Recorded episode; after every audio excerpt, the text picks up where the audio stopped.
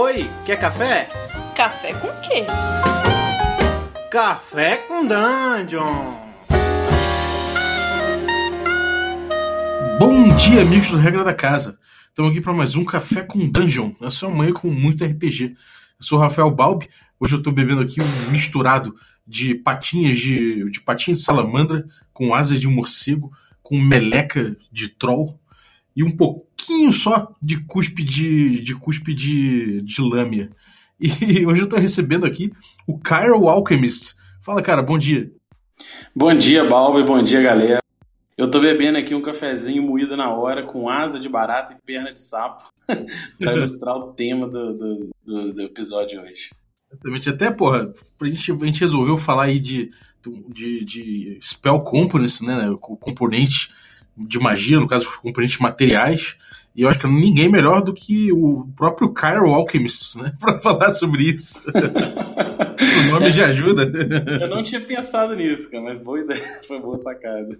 Então, cara, fala aí, você, como é que você chegou nesse, nesse tema? Eu acho esse tema muito bom. Primeiro que, é, desde o do D&D antigo, né, do AD&D, que, que eu me deparei com isso quando jogava na segunda edição, tinha, tinha um mestre que pedia Spell Combat e eu achei ideia, eu sempre achei a ideia fascinante, apesar de ter poucas oportunidades de jogar com isso, porque poucos mestres trazem, né?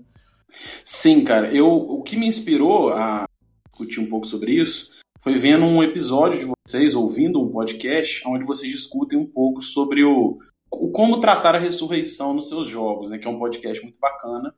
E uma das coisas que, que eu também queria discutir sobre isso é isso, porque eu discuto com os meus amigos, né, na hora que a gente vai jogar, sobre ressurreição, se isso é legal ou não, como é que isso encaixaria no cenário. E uma das coisas que envolve, que poderia envolver essa discussão, é o componente de magia necessário para esse tipo de magia. Eu, eu, eu gosto muito de mago, quando eu jogo, eu jogo pouco porque eu mais mestro, né? mas eu gosto muito de mago e eu adoro esse tema também dos componentes de magia, um laboratório para explorar isso. Então, é uma coisa muito bacana, que na maioria das vezes é subutilizado. É, uhum. Porque depende muito da temática do jogo, né? Tem jogo que a, a temática deixa isso no pano de fundo, às vezes propositalmente. Sim. É, cara, o. Pra quem não tá ligado, né? A gente tá falando especificamente de DD. É, é, os componentes de magia são umas coisas que são, são, são elementos que o mago tem que ter para poder, poder fazer a magia dele. Antigamente, você tinha, você tinha os, os, componentes verbais, somáticos e materiais. Isso continua até hoje.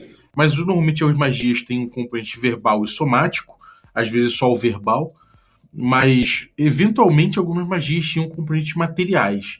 E aí, se você fosse ver algumas magias, por exemplo, do, do, do, do, ADD mesmo, né, o antigo, é, você tinha lá que para você fazer um, um TensorFloat Disks, você precisava de, um, de uma gotinha de mercúrio. E pronto, acabou. Não tinha mais nada em lugar nenhum a respeito disso e você que se vire. O mago precisa ter uma, uma gotinha de mercúrio para fazer essa porra desse disco. E, cara, isso foi uma coisa que, primeira vez que eu usei na vida isso, eu falei, cara, realmente, tem isso aqui, isso aqui é muito legal. Só que ao mesmo tempo eu falei, caralho, onde é que eu vou arrumar essas porras, né? É, então, é, eu também ouvi do, do Rule Cyclopedia, na época dos anos 90, o AD&D, e a mesma coisa. De uma forma geral, isso não era abordado. Quando a gente ia jogar, eu usava magia, ou eu mestrando o mago usava magia, a gente não levava muito isso em consideração. Mas ali tem muito material para plot de aventura, para construção de cenário, para trabalhar campanha, que às vezes poderia ser melhor usado, como você deu exemplo, como que eu poderia achar uma gotinha de mercúrio para fazer essa magia, né? Uhum. É, se você pensar que, pô, é...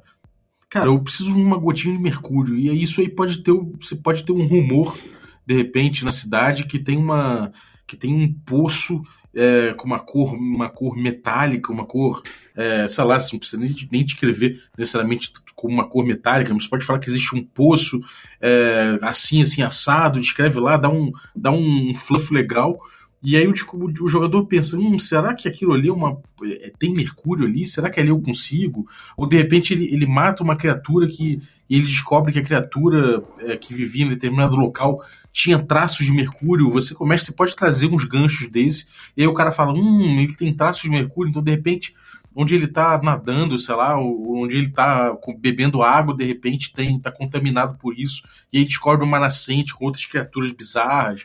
Então, tudo, tudo leva, leva a crer que o, o motivo para isso ter existido no D&D era para você gerar ganchos de história, né?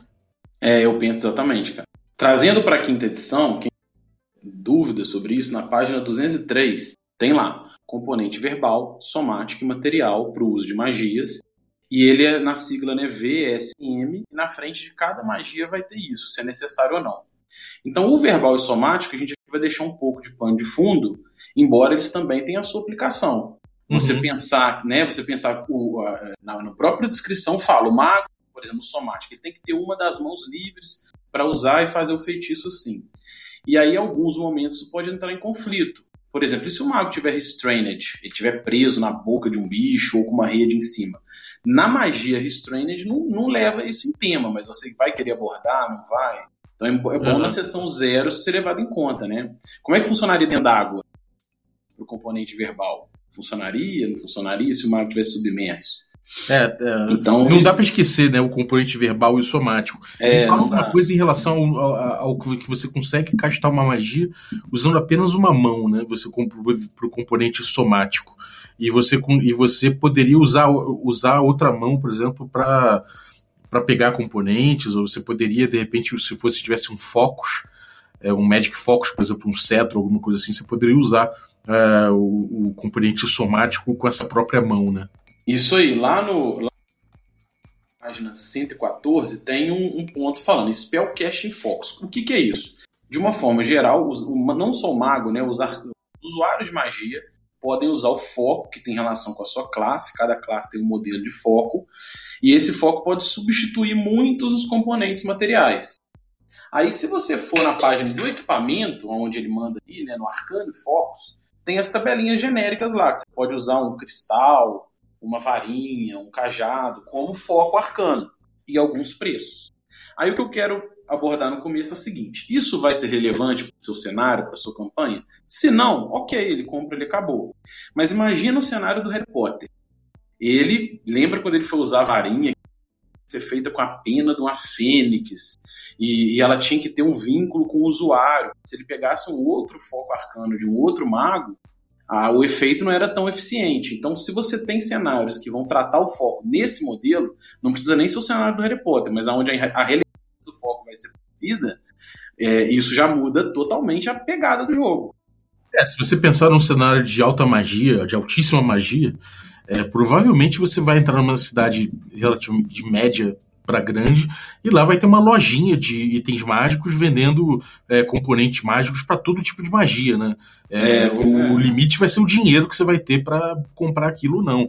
É, existe também ah, uma coisa sobre regra também é que ele fala do que se, se você tiver um, um, uma, um equipamento, né, que é o, o saquinho de componentes mágicos, você não precisa ter os componentes mágicos que, estão listados na magia. É como se você fosse lá na, na tua bolsinha e pegasse as coisas, né?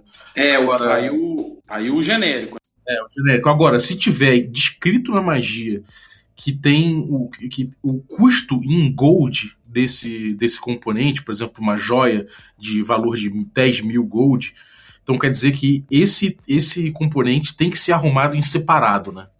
É, isso aí. Aí eu penso o seguinte: a, a, igual você falou bem, se tiver, pode ter uma lojinha que trata disso, mas e se tiver um controle muito grande dos usuários de magia? Será que venderia foco arcano e componente de magia de forma aberta ou não? Isso tem que pensar dentro do cenário da proposta do jogo se vai ser relevante ou não, né? Uhum. É, se fosse um cenário de Sword and Sorcery, uma coisa mais sei lá, mais puxado para, sei lá, alguma, uma magia mais oculta, uma coisa mais misteriosa. Então, provavelmente, você vai ter que se arriscar em quests muito complicadas para conseguir. Complicadas não necessariamente, mas em quests interessantes, por exemplo. Se pegar um, como eu falei, negócio do curso lá de, de Mercúrio, né? Mas de repente você, para conseguir fazer uma magia de, de ressurreição, você vai precisar de um componente caro lá, que você tem que conseguir num lugar específico, e que somente de acordo com a lenda, tal coisa poderia ser arrumada, né? Tal, tal joia poderia trazer alguma pessoa de volta à vida. Então, esse tipo de coisa pode, é, pode inclusive, justificar uma, uma aventura inteira, né? Uma campanha inteira. É, exatamente. Também não tomar tanta rédea dos usuários de magia em relação que, em tese, o jogo já é equilibrado. Mas é uma na verdade, eu acho que isso é bom alinhar na zero, porque a proposta nossa nunca é querer prejudicar o jogador, mas sim gerar mais imersão, mais gancho, né? É, eu ia mais perguntar isso, cara. O, o que, que você acha? Porque é o seguinte, o mago, principalmente no início do D&D, ele é um personagem, sempre foi um personagem muito difícil de ser jogado, né? É, no início, principalmente no, nos primeiros níveis, o mago só tem às vezes uma magia, um hit point e muito juízo na cabeça para sobreviver. É, se você tinha já uma, uma, uma, lista muito pesada e pegava pesado com os componentes é, materiais, eventualmente o teu mago de lá de terceiro nível já ia ter muitos problemas para conseguir chegar ao poder que ele, que ele, mere, que, ele merece ter. Né? Merecer é difícil falar, mas o poder que ele podia ter em relação aos outros personagens.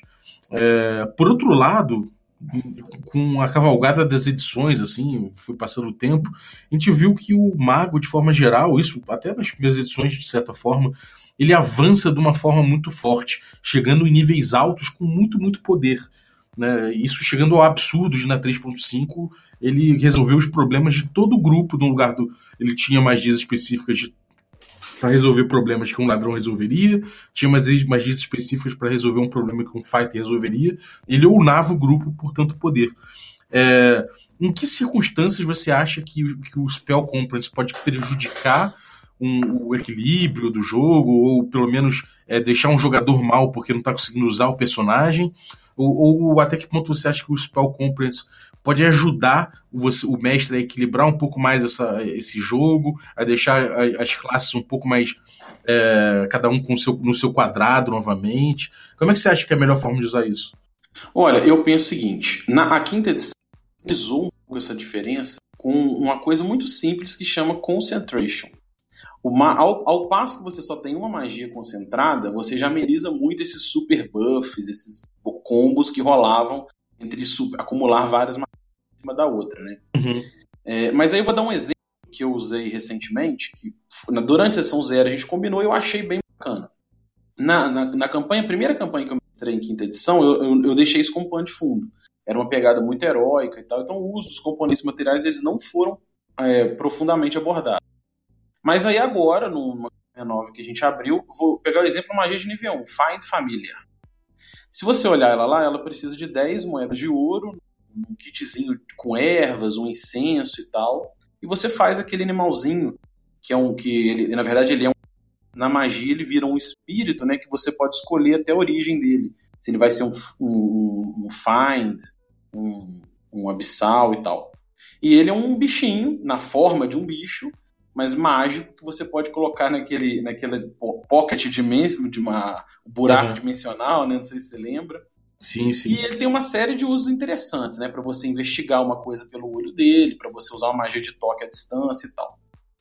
Aí, aí o que que. Beleza, só isso que foi combinado na, na magia. Né? O que, que a gente resolveu abordar? Que primeiro, que parte desse componente material ele precisaria do animal em si.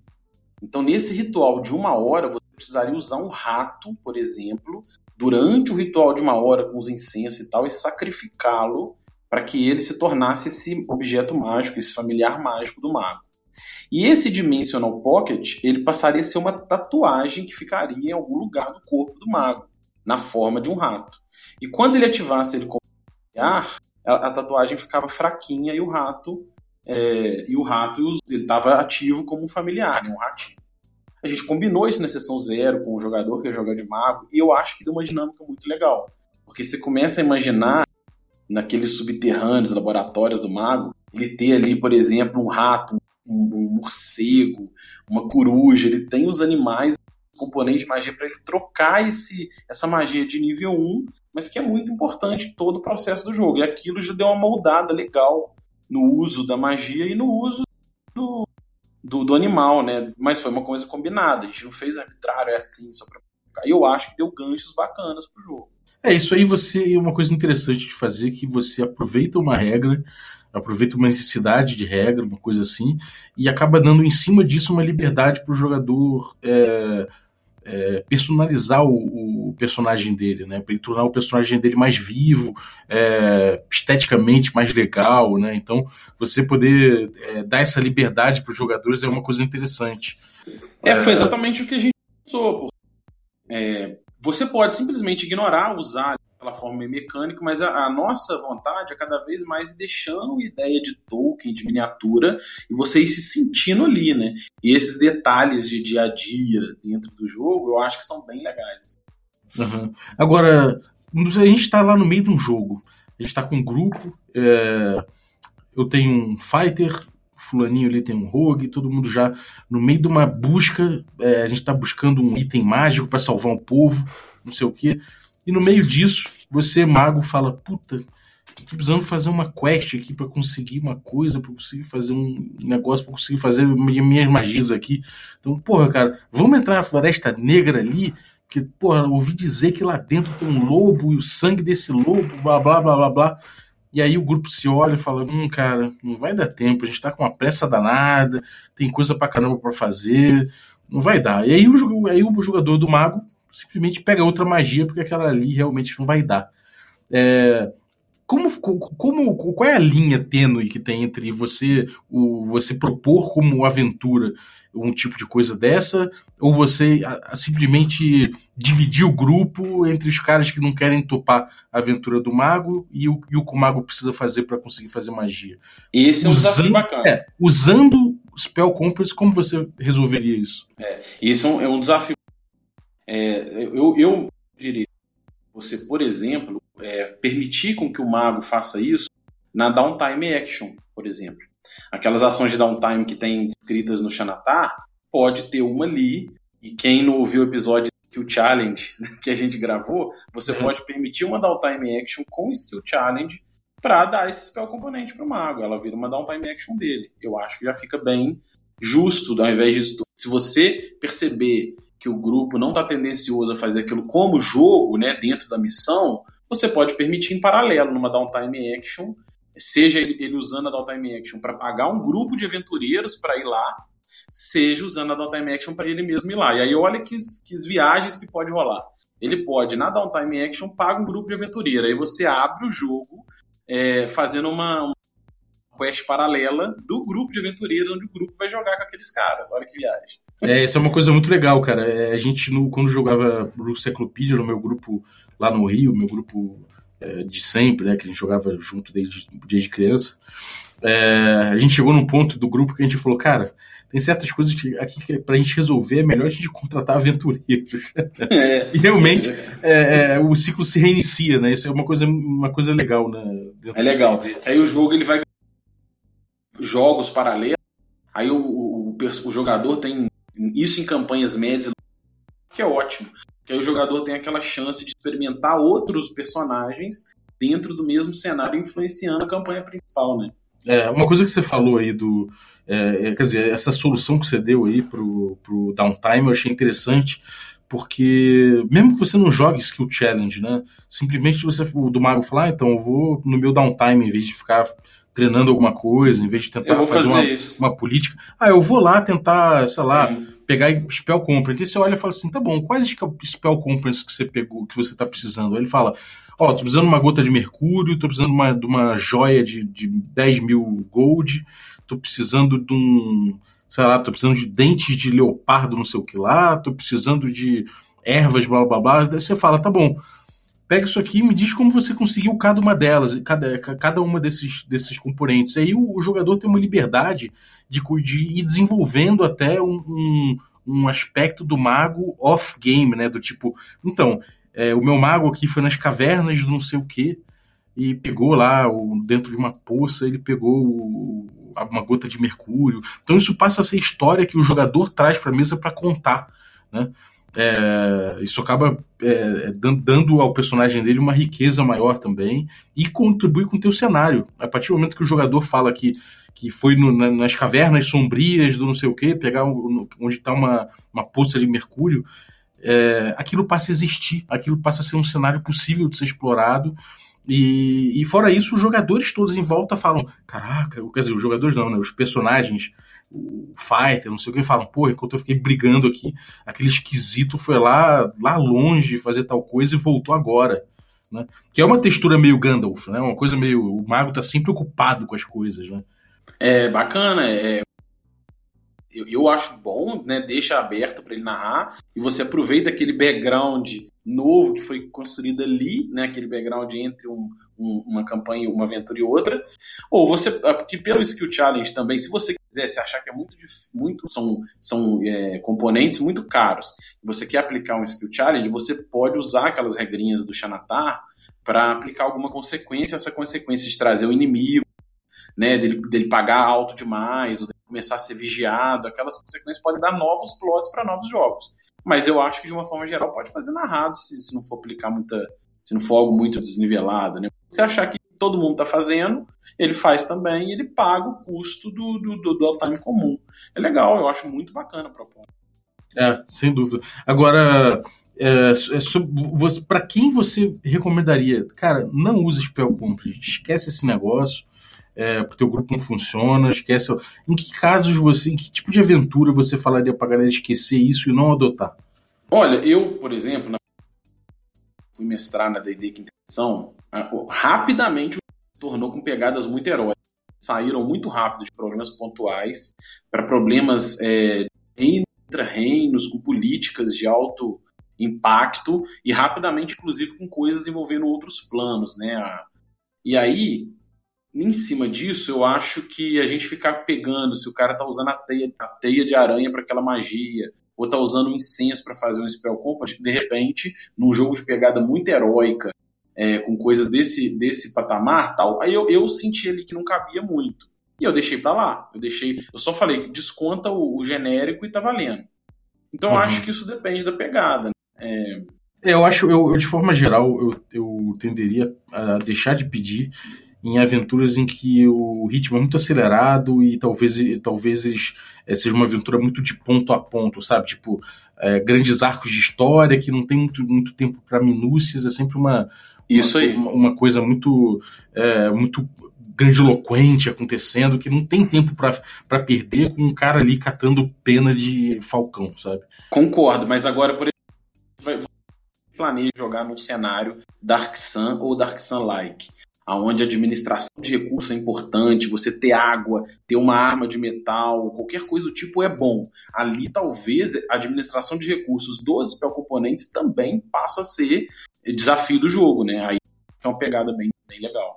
É, eu acho que principalmente para jogos sandbox ou hexcrawl, essa coisa do spell component funciona com cai como uma luva, né, cara? Porque o mundo é aberto, se os jogadores resolverem é, topar ir com o mago para buscar spell components, beleza, eles toparam, eles, eles vão explorar o mundo da mesma forma. É, e se eles não forem, eles vão ter que arcar com as consequências, que é você perder recursos mágicos no, na tua aventura, que é uma coisa seríssima também, né? Sim, é porque é exatamente dizer é que o, ideal a pessoa que estiver ouvindo e achar, ah, não vou jogar não, porque começar a sofrer problema. Não. A, verdade, a proposta, na verdade, não é criar barreiras, mas é sim você propor mais plots narrativos, mais ganchos e mais imersão dentro do cenário, para ele se sentir cada vez mais um personagem jogando do que um bonequinho, né? Essa é a ideia, ele cada vez mais customizando isso. Aí, uhum. só para só pra falar que no gancho que a gente esqueceu de falar do, do, do podcast anterior, dos, do uso de spell componentes para magias, se a gente pegar, por exemplo, o Raise Dead, se a gente ler lá só o componente material, né, pedindo. Fala lá, ah, precisa de um diamante de em torno de 500 moedas de ouro. Aí o que eu estava comentando, que eu já comentei naquelas botecagens de RPG, né, que é o seguinte. Quem já viu o filme do Leonardo DiCaprio, Diamante de Sangue, é, pensa um pouquinho no cenário real. Diamante, rubi, já são objetos altamente valiosos pelo seu uso é, como, como objeto de arte. Você imagina um cenário onde diamante e são componentes de magias, muitas delas de alto poder, como ressuscitar, ou como magia simulacro. Né? A magia simulacro, por exemplo, que é a magia de sétimo círculo, ela exige 1.500 moedas de ouro em pó. E é uma magia de alto impacto. Quem viu? Uhum. Eu li por alto essa campanha nova, esse que saiu do D&D quinta edição, né? Eu ainda não li a campanha, mas só uma pegada, eu já vi que nela tem uma influência muito grande do simulacro de um mago poderoso. Então, são magias de alto impacto, de alta relevância, clássicas do D&D, e que usam diamante, pó, aquela magia Glyph of Warding, que é mago de terceiro nível, que são as armadilhas arcanas, né? são aqueles, aquelas runas arcanas que você pode deixar ali um slot, tipo um Fireball, um Lightning Bolt, para ativar num trigger de armadilha. E ela também usa diamante em pó. Então você imagina, essas magias que usam diamante em pó e rubi em pó, isso deixaria uma rubi, um lugar onde tem diamante, simplesmente uma mina comum para joia? Ou sociedades de magos, um mago poderoso ia querer dominar aquilo e passar a ter um controle daquela região, né? Então são como você pode administrar o uso dessas magias poderosas em cima dos componentes para criar plot de aventura e de campanha de cenário, cara. É, é, isso, é, isso é bem legal de explorar mesmo, cara. É, agora, uma coisa curiosa a respeito de Spell Components é que algumas são realmente até bem espirituosos, assim, alguns, alguns Spell Components. Na, na primeira edição do D&D, do, do, do AD&D, desculpa, para você fazer uma magia de ESP, né, que é o percepção extrasensorial e detectar os pensamentos de alguém, o Spell Components é uma peça de cobre.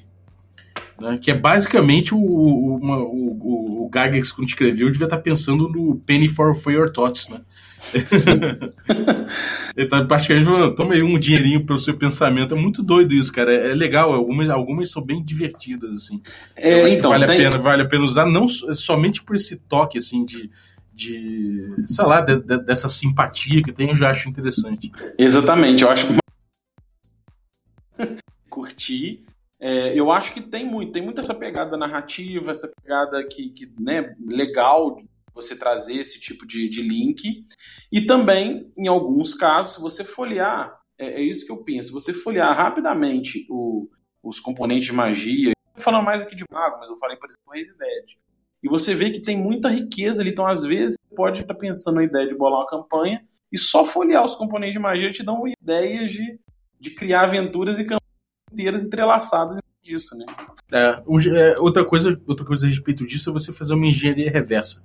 Você pega lá, conheça bem as magias do seu mago e salpica esses componentes é, mágicos em loot de monstro, é, naquela estante daquela bruxa na aventura que vocês, que vocês encontraram, é, nas montanhas que o grupo está passando, quando o grupo parar para uma por, uma, por um acampamento, que é uma parte meio chata às vezes das aventuras, você pode falar que tem um falcão é, sobrevoando a área. Então, isso tudo faz você botar de uma forma muito orgânica os spell components também na aventura, é, e, dando, e isso ajuda a dar uma cor no teu jogo, né? Concordo. Se, por exemplo, invadir. Puxa. Aí você vê as magias tem na lista do, do livro de monstros da bruxa e coloca dentro do tesouro dela componentes para aquelas magias que ela usa. Então, eles estão ali enriquecendo o tesouro dela e é uma forma de você recompensar também os usuários de magia e fica muito mais natural do que ele achar tesouro aleatório, que às vezes não tem nada a ver, e às vezes ele tem que correr atrás de algo que está ali dentro, você está com a oportunidade na mão de colocar, por exemplo, se o, se invade um lar de um vampiro, ele é um vampiro mago. Aí tem aquela lista de magia os componentes materiais ali também, junto com recompensa, que eu acho que vai ficando mais natural e, e o cenário vai ficando cada vez mais colorido, né? Exatamente, diversifique seu tesouro, companheiro. Para com essa Sim. história aí de botar só a daga. Só a daga e muita. que aí tem que usar muito pensamento para consumir isso tudo de pilha de cobre. Exatamente. Bom, cara, pô, acho que a gente, a gente deu uma pincelada muito boa aí. Acho que vai dar uma inspirada na galera que quiser usar esse aspecto divertido do jogo que muita gente deixa de lado, né? Sim. Alguma coisa ainda, algum ponto ainda que você queira abordar aí?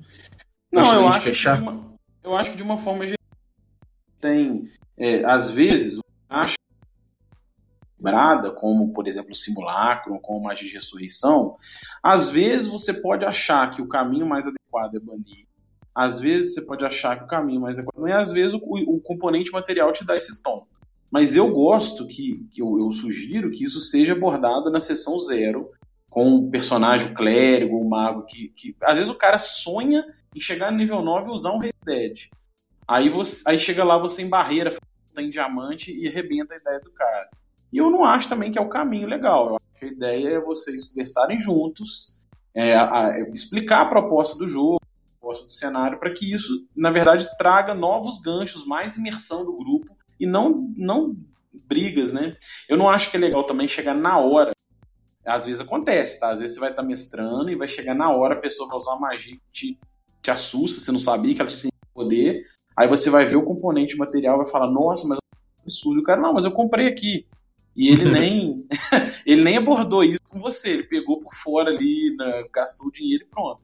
Isso pode acontecer. Se acontecer, tem que ter um diálogo normal para ver se é adequado ou não, vão abordar isso ou não. E às vezes na pegada do jogo, igual o Val falou, o jogo tá muito frenético, campanha macro, plot pulando para cá e para lá. Deixa passar, cara, não cria cara. Mas quando for relevante, é legal abordar. Uhum. É, acho que de forma geral, é, a, a lição fica disso aí ao longo do, dos jogos que eu joguei é usa isso quando for divertido, é para ser divertido para o grupo e não para ser um problema. Né? Se você quer usar isso como desafio, usa isso como um desafio legal. Não usa isso como aquele desafio que todo mundo vai falar, ai que saco. É, é, é pro, pro... deve ser um problema quando ele é um problema de desafio de jogo e não só um problema de bate-boca que vai atrapalhar o, a, a, a alegria da galera sentimento do jogo. Mas é uma proposta legal quando, quando, quando você achar que deve usar. Eu acho que é uma coisa boa de se pensar. Assim. Exatamente. Pô, brigadaço, Cairo. Muito obrigado mesmo. É... Cara, eu tô vendo aí que você já tá fazendo aí umas hashtags interessantes no Facebook. Você tá fazendo aí também uns... Começou a fazer uns, uns vídeos aí. Conta pra galera. Então, eu... eu... Que eu empolguei. Eu acho que dá para colaborar bem eu criei um usuário no Instagram, que é o Mestre Kiral. Pode adicionar, pode seguir. E eu criei uma tag, que é a Lupa Kiral. Que é o quê? Eu tento trazer detalhes do, do jogo, principalmente do D&D, que é o jogo que atualmente eu mais jogo.